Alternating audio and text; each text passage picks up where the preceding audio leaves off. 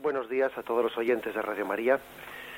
Un día más Dios nos da la gracia de poder comentar este catecismo hermoso y precioso, este depósito de fe de la Iglesia Católica. Hoy lo vamos a hacer desde los puntos 587 al 591, que está bajo el epígrafe que pone Jesús y la fe de Israel en el único en el único Dios Salvador.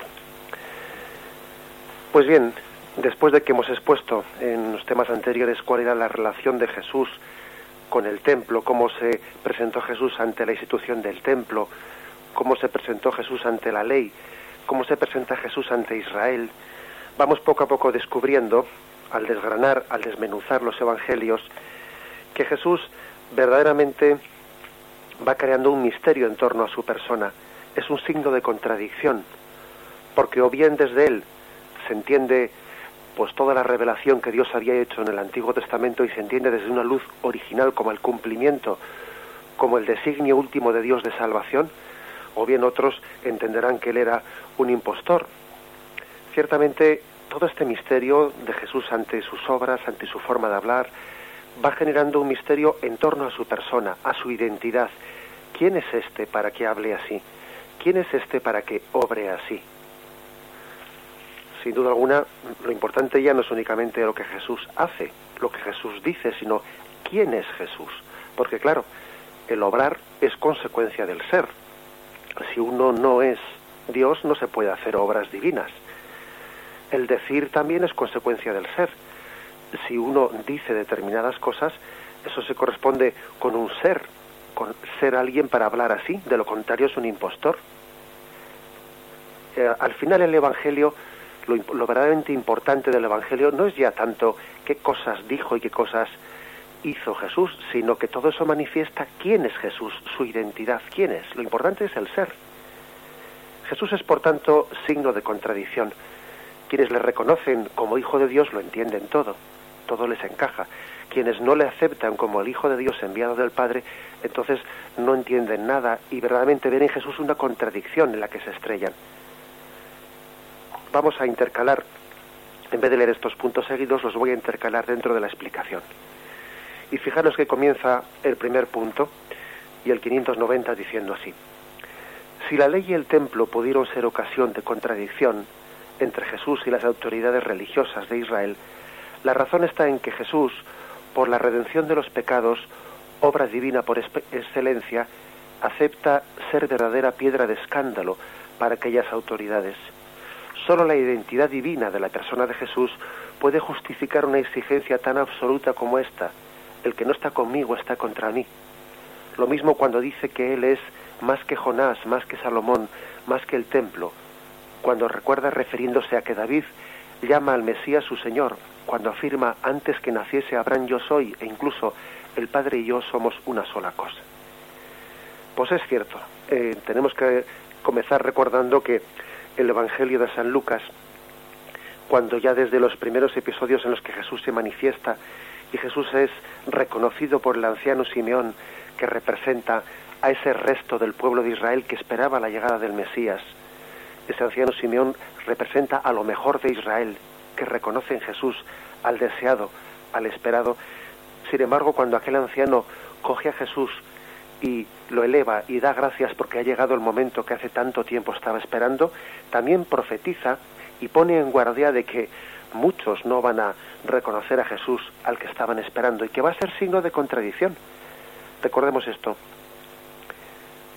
Este está puesto para caída y elevación de muchos en Israel y para ser señal de contradicción.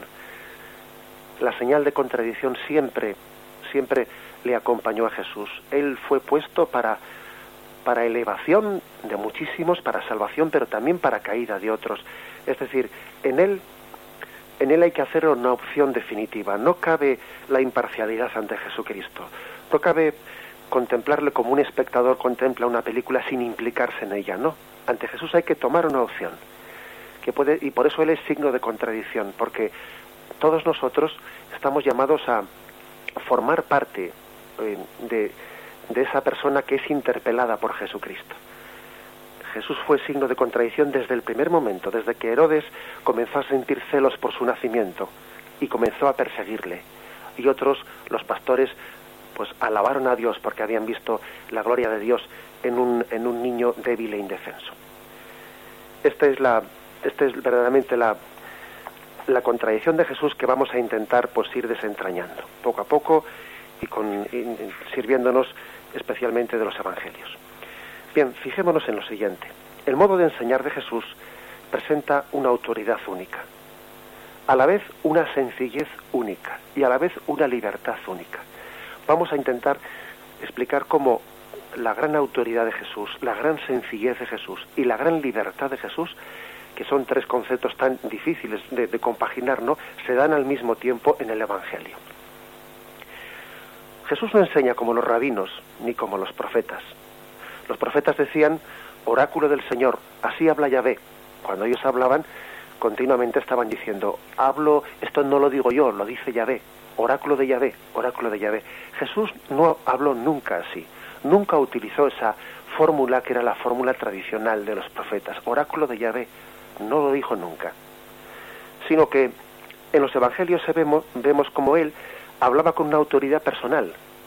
Él no decía así habla Yahvé, él decía en verdad yo os digo. Hablaba en nombre propio, en nombre personal, no como un mero transmisor, sino con autoridad propia. Ni en la literatura de los, de los rabinos ni en los profetas del Antiguo Testamento encontramos un caso igual. Se usaba antes de Jesús la palabra amén, que quiere decir en verdad, para ratificar oraciones de alabanza, de bendición, pero nunca se empleó el amén, el en verdad, como introducción a las propias palabras de uno, que esto es lo, lo curioso en Jesús. Esta fórmula de en verdad yo os digo se encuentra en todos los evangelios, en San Marcos, en Mateo, en Lucas y por supuesto en San Juan, lo cual quiere decir que no cabe decir que a un evangelista se lo inventase, no, no, tiene la múltiple fuente de todas, de todas las fuentes de las que los evangelios han bebido. Jesús, por lo tanto, no se presenta como un profeta más, sino que habla en nombre propio, como hemos dicho, ocupa con su palabra la autoridad misma de Dios. Por ejemplo, cuando en Marcos 13, 31, él dice, cielo y tierra pasarán, pero mis palabras no pasarán. Esto es lo curioso, ¿no? Es que ese, ese yo enfático de Jesús, lleno de autoridad única, pues aparece pues hasta llegar a perfeccionar la ley del Antiguo Testamento.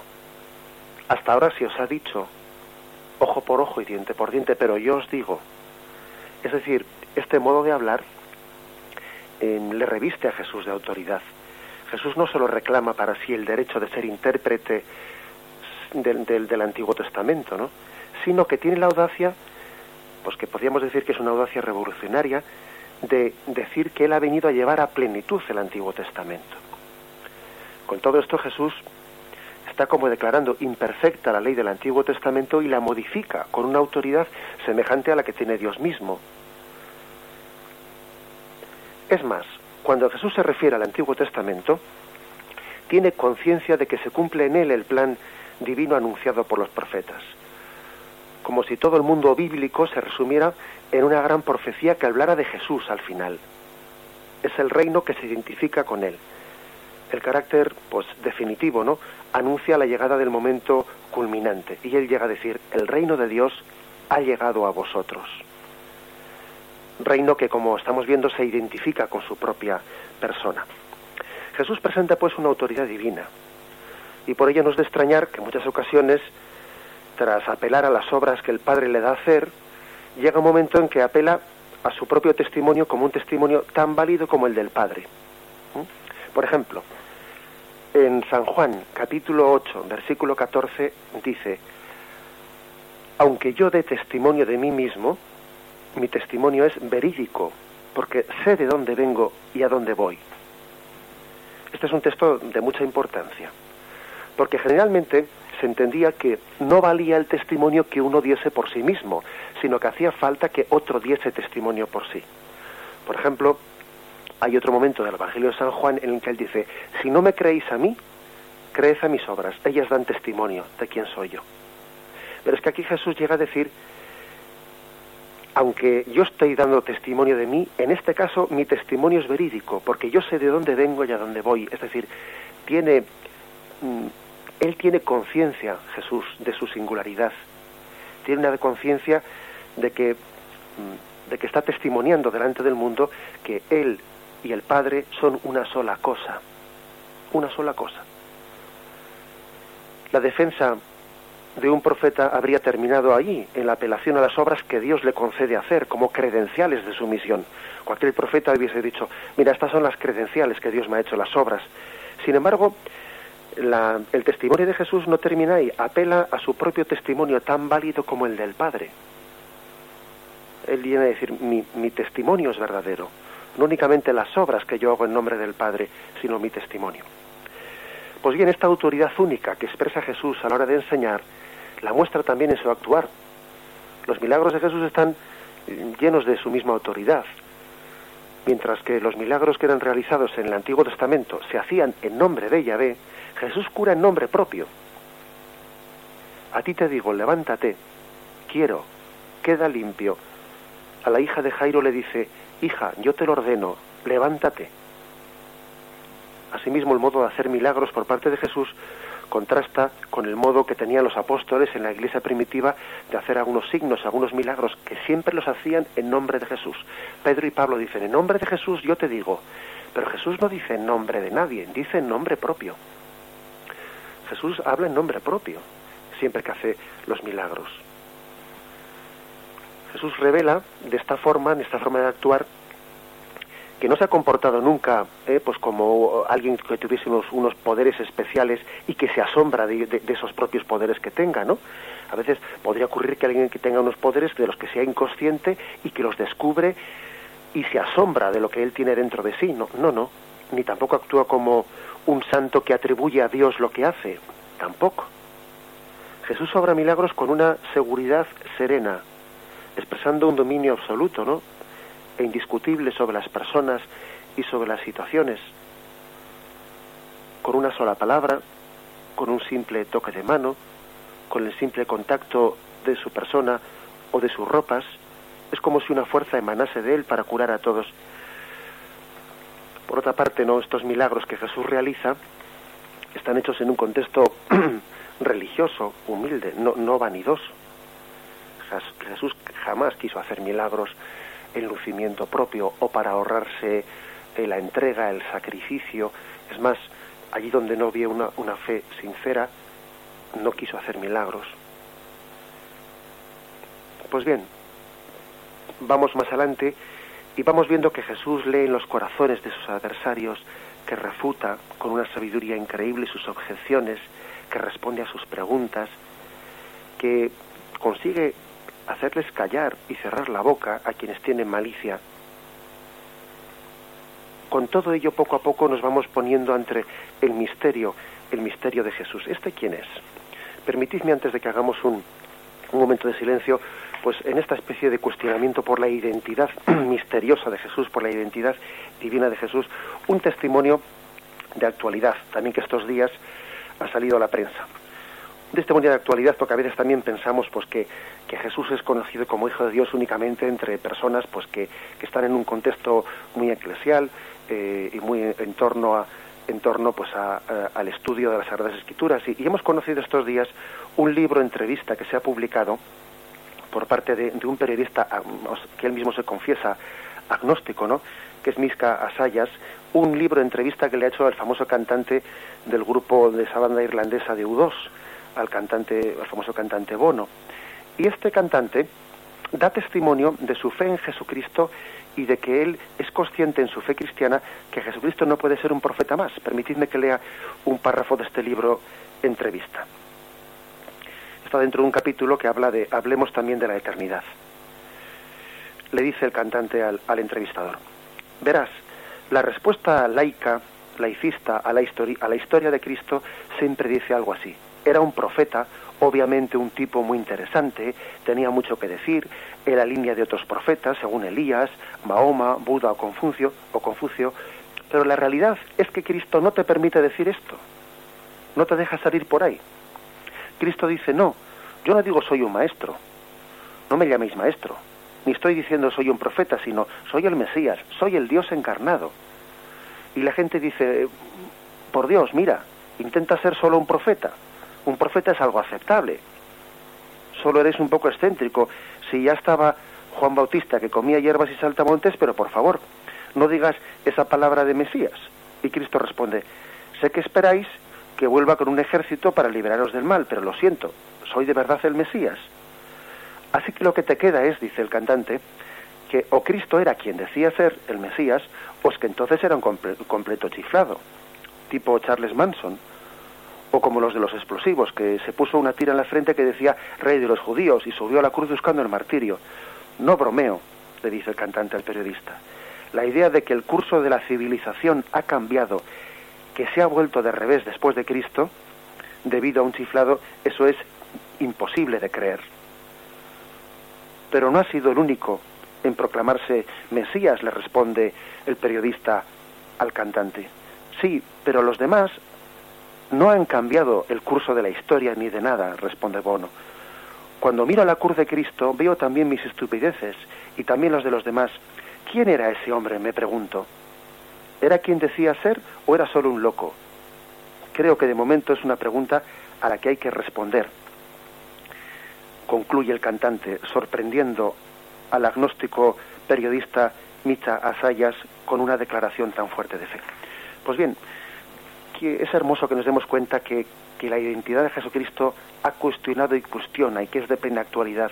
He querido poner este, este testimonio de actualidad, ¿no? que estos mismos días ha saltado a la prensa, para que nos demos cuenta de que la identidad de Jesucristo sigue interpelando, que nadie se queda indiferente ante esa personalidad tan fuerte que nos, que nos obliga a tomar una opción y a no quedarnos eh, pues, pues en terreno neutral. Ante Cristo no existe ese terreno neutral. Vamos a meditarlo y ponemos un momento de música.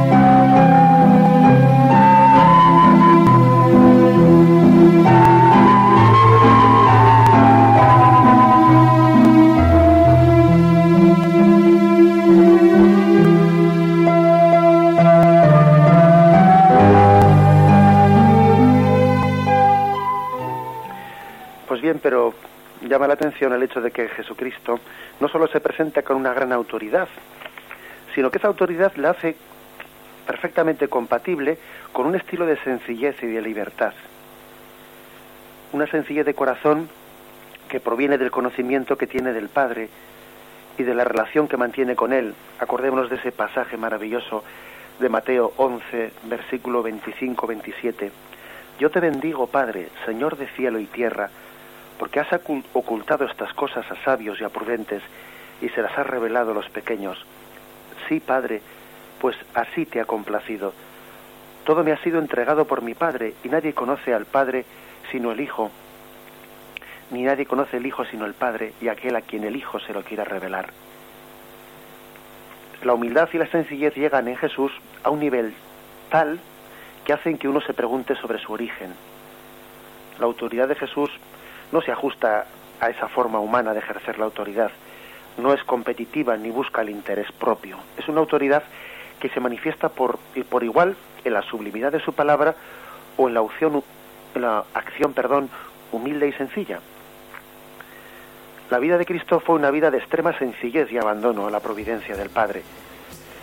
Las raposas tienen sus cuevas y las aves del cielo sus nidos, pero el Hijo del Hombre no tiene donde reclinar la cabeza. Lo tenéis en Mateo 8, 10. Jesús es humilde en su forma de enseñar, con una palabra cercana, directa, que fue comprendida por los más humildes. Nunca intentó deslumbrar ni llamar la atención de nadie su modo de enseñar es directo, sencillo, comprensible. Incluso su forma de hacer milagros es sobria, serena. Nunca hizo ningún milagro por satisfacer la curiosidad, ni por buscar su propia grandeza, ni por extravagancias. Por otra parte, nunca salió de la boca de Jesús una, una palabra de alabanza propia, no dio jamás oídos a palabras lisonjeras. Escoge por discípulos suyos a, a pobres pescadores, por amigos a publicanos y pecadores, y reprocha a los suyos la búsqueda de prestigio y de honor.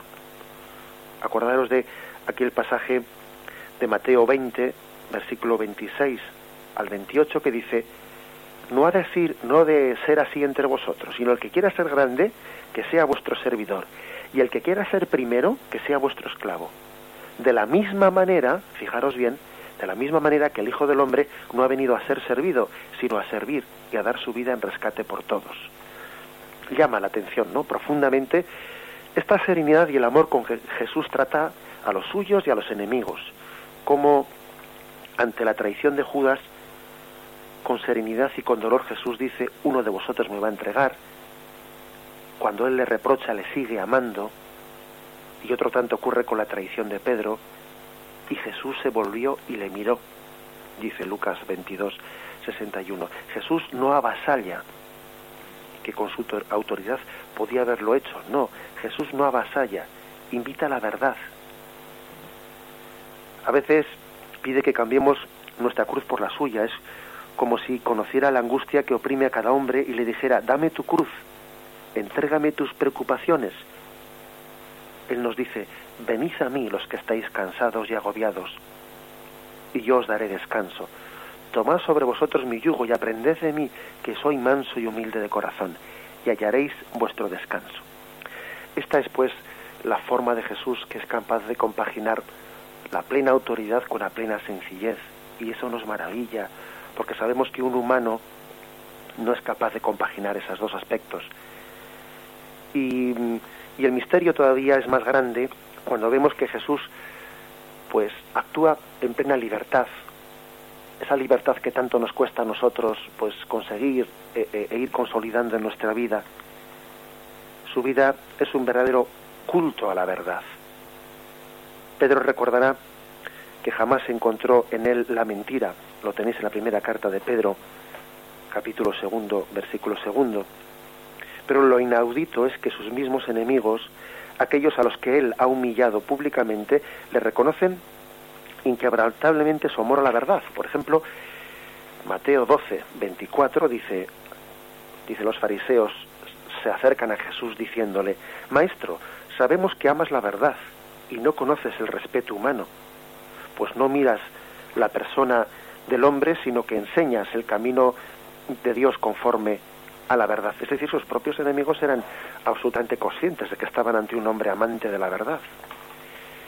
Jesús mismo pidió la verdad, con todas las consecuencias. Que vuestro modo de hablar sea sí cuando es sí y no cuando es no. Mateo 5:35.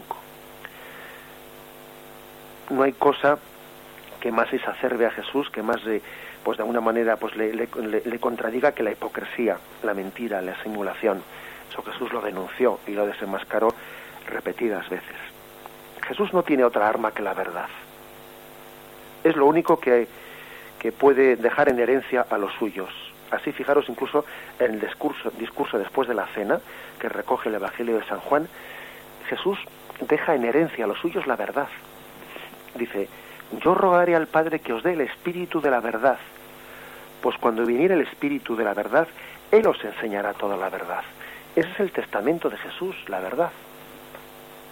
Su última oración al Padre es para que se consagre a los suyos en la verdad. Padre, santifícalos en la verdad, conságralos en la verdad. Tu palabra es la verdad. Jesús no tiene estrategias. La estrategia es, bueno, la verdad tiene su propio peso, se impondrá por sí misma. Y es así como Jesús, pues, desborda el ambiente social de su tiempo, rompe las barreras que aprisionan la verdad. Jesús no formó parte del grupo de los fariseos, tampoco de los saduceos, ni de los celotes. Jesús estaba rodeado de, de, grupos de presión y él era libre frente a todos ellos. Jesús libre para la verdad y vivió por la pura exigencia de la verdad. Él rompió las barreras, prejuicios sociales de su tiempo, trata con los publicanos. Y se presenta ante la mujer de una forma inaudita, defiende a la mujer adúltera, defiende a la mujer condenada por poligamia y repudio, tuvo amistad con Marta, con María, con Lázaro, trató con complacencia con los samaritanos, que eran despreciados, no tiene ni acepta prejuicio alguno contra nadie, ni siquiera, ni siquiera él permite pues una especie de lazos carnales con su familia que le quiten libertad. Estos son mi madre y mis hermanos, los que escuchan la palabra de Dios y la cumplen. Es libre para denunciar el pecado allí donde se encuentra, se atreve a enfrentarse con la clase farisea, que es la clase dominante. Este es Jesús, libre hasta llegar a decir, nadie me arrebata la vida, sino que yo la entrego libremente. Es el misterio de autoridad, el misterio de sencillez y el misterio de libertad, que vuelven de nuevo a, preguntarnos, a plantearnos la pregunta, ¿quién es este Jesús? que se identifica con la misma autoridad de Dios Padre. ¿Quién es este Jesús que obra con esta autoridad y sencillez, con esta libertad ante todos nosotros? Y la verdad, obtenemos de Jesús esa respuesta. Yo soy el camino, la verdad y la vida. Lo tenemos en Juan 14, 6. ¿Quién es este Jesús? Vamos a meditarlo y también esperamos a que en próximas sesiones este catecismo de nuestra Madre la Iglesia nos vaya dando una respuesta profusa pues, pues a esta pregunta, que es la pregunta que, que extraemos de observar la figura de Jesucristo en el Evangelio. Pues bien, para comprender para comprender este misterio en torno a Jesús, estos puntos que hoy estamos meditando del, catecismo hacen referencia a una de las eh, a una de las manifestaciones que fueron más características de, de, Jesucristo, que son las siguientes. Leo dos de los puntos que estamos comentando hoy del catecismo, el 588 y 589. Jesús escandalizó a los fariseos comiendo con los publicanos y los pecadores tan familiarmente como con ellos mismos. Contra algunos de los que se tenían por justos y despreciaban a los demás, Jesús afirmó, no he venido para llamar a la conversión a los justos, sino a los pecadores. Fue más lejos todavía al proclamar frente a los fariseos que siendo el pecado una realidad universal, los que pretenden no tener necesidad de salvación se ciegan con respecto a sí mismos. Jesús escandalizó sobre todo porque identificó su conducta misericordiosa hacia los pecadores con la actitud de Dios mismo con respecto a ellos. Llegó incluso a dejar entender que compartiendo la mesa con los pecadores los admitía al banquete mesiánico. Pero es especialmente al perdonar los pecados cuando Jesús puso a las autoridades de Israel ante un dilema. Porque como ellas dicen, justamente asombradas, ¿quién puede perdonar los pecados sino solo Dios? Al perdonar los pecados, o bien Jesús blasfema porque es un hombre que pretende igualarse a Dios, o dice la verdad y su persona hace presente y revela el nombre de Dios.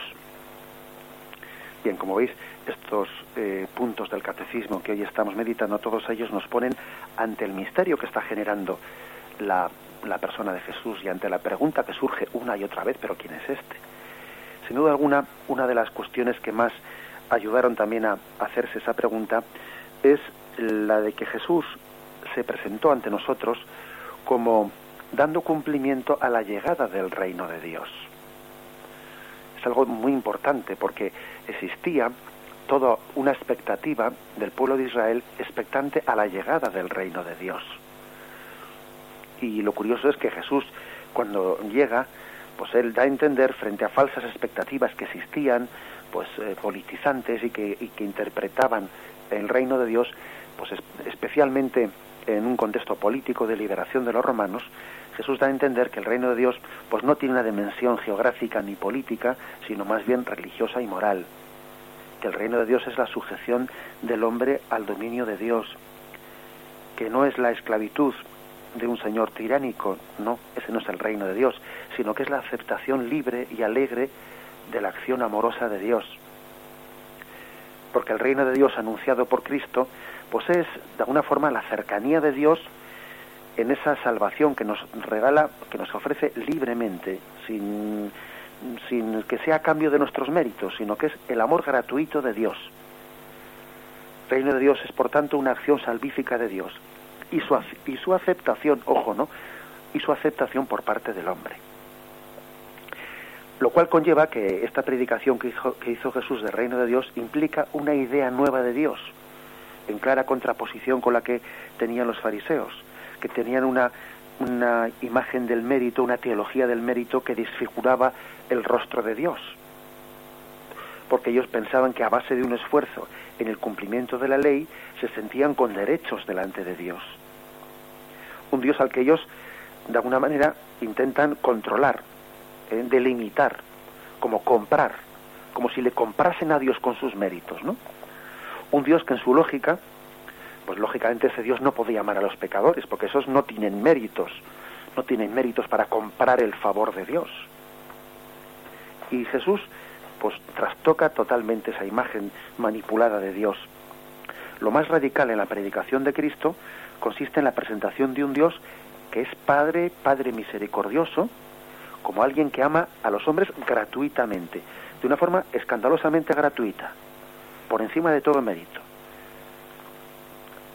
con una sola condición, con la condición de que seamos capaces de creer en la maravilla inmerecida de la misericordia de Dios Padre. Y desde, y de esta, esta aceptación perdón, gratuita pues de Dios, pues disponernos al cambio de nuestra vida. Es la última, es la única condición que Jesús pone, la aceptación gratuita de la gracia de Dios. Sabernos mendigos de la gracia de Dios. Sabernos regalados por Dios cosa que es tremendamente importante dicha en los tiempos de Jesús y en los nuestros, que por cierto, me permito este comentario de actualidad, curiosamente aquel rechazo que Jesús observó en, en los fariseos que se consideraban autosuficientes porque sus obras tenían derecho, etcétera, pues hoy aunque sea de una manera un poco distinta, pero básicamente las cosas eh, pues están parecidas, ¿eh? están parecidas porque nos encontramos toda una generación pues no serán fariseos, pero en el fondo sí se presentan como autosuficientes delante de Dios.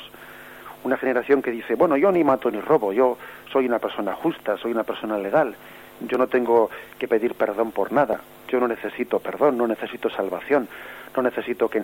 Curiosamente, nos estamos encontrando con una generación con un rechazo de la gracia, pues al fin y a la postre parecido ¿eh? que el que pudieran tener los fariseos ante el mensaje de Jesucristo. El, mayor pecado del hombre consiste en no ser conscientes del don y el regalo de Dios que nos salva, en no ser conscientes de que la salvación es un, un regalo que está por encima de nuestros méritos, de que somos mendigos de la gracia de Dios, que no somos nada sin el regalo del perdón, sin la gracia de Dios que nos hace hijos, que nos purifica, que nos transforma. Ese es el mayor pecado del hombre. Hoy como entonces, ¿eh? la autosuficiencia, el no ser conscientes del regalo de Dios. Pues bien, ese reino de Dios no es otra cosa que la misericordia de Dios ofrecida gratuitamente a otro hombre, independientemente de raza, posición social, incluso de mérito, ¿eh? de mérito. Desde esta perspectiva, pues se comprende esto que decía el catecismo que hemos leído, ¿no? El comportamiento de Jesús con los pecadores, con la gente baja y despreciable. Ellos son los llamados por el Padre. Que Jesús no, que el médico ha venido a los enfermos, no a los que se creen sanos. Y tienen ellos una predilección especial. Es más, ellos que son incapaces de orgullecerse con méritos propios, están en una situación privilegiada para comprender la misericordia de Dios. Fijaros que el buen ladrón tenía una situación más privilegiada para recibir la salvación de Dios que los fariseos, porque por lo menos el buen ladrón, como había robado, se sabía que era pecador, no se podía autoengañar, pero los fariseos se autoengañaban, pensaban que no eran pecadores. A veces dice uno, Dios mío, cuando vemos que tenemos ciertos pecados, ¿no? que nos cuesta que nos cuesta superar y nuestra la debilidad de nuestra carne pues una y otra vez nos hace caer en ellos, ¿no? Y nos gustaría vernos libres de ellos, ¿no? A veces tenemos que llegar a decir bendita culpa, bendito pecado si nos lleva a ser más conscientes de la necesidad que tenemos de Cristo. Prefiero ser un, eh, pues un puro pecador, un pecador empedernido. Si esa condición mía eh, de pecador me hace llevar, caer en cuenta de la necesidad que tengo del perdón de Cristo, que no seré un buenecito autosuficiente, que pienso y me autoengaño pensando que no tengo necesidad del regalo de Dios. Prefiero, sin duda. Aquel buen ladrón estaba en una situación mejor que nadie, ¿no? Pues para recibir la salvación de Dios. Por todo ello, Jesús nos asegura que hay más alegría en Dios por la conversión de un pecador que por la perseverancia de 99 justos que no necesitan convertirse. Esta es la, pues podríamos decir, la, peculiaridad de la forma de, Jesús de presentar el reino de, de, los cielos, ¿no?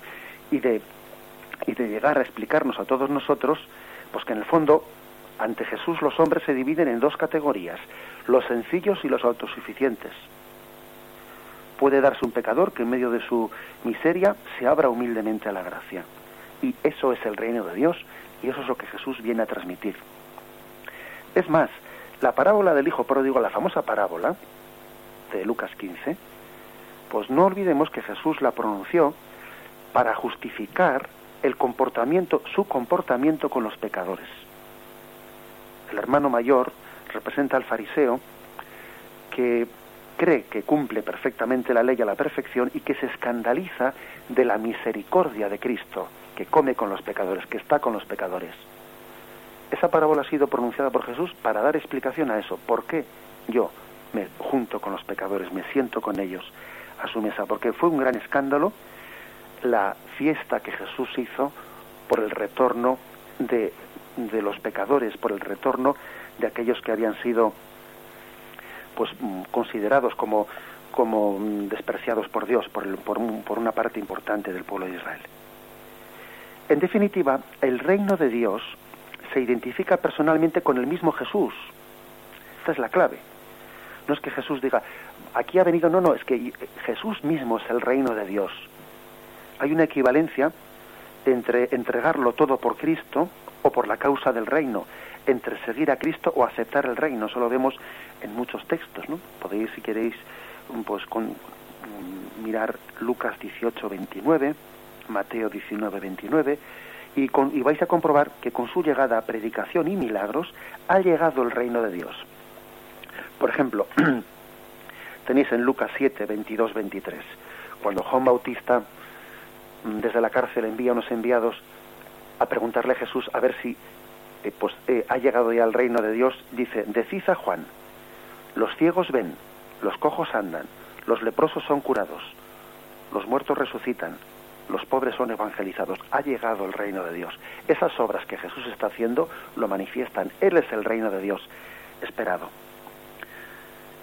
Orígenes, que es un santo padre de los primeros siglos de la Iglesia, expresó con gran exactitud que Jesús era la autobasileia, decía él, es decir, el reino, el autorreino, es decir, el mismo reino de Dios expresado ante todo el mundo. En su persona estaba el reino de Dios.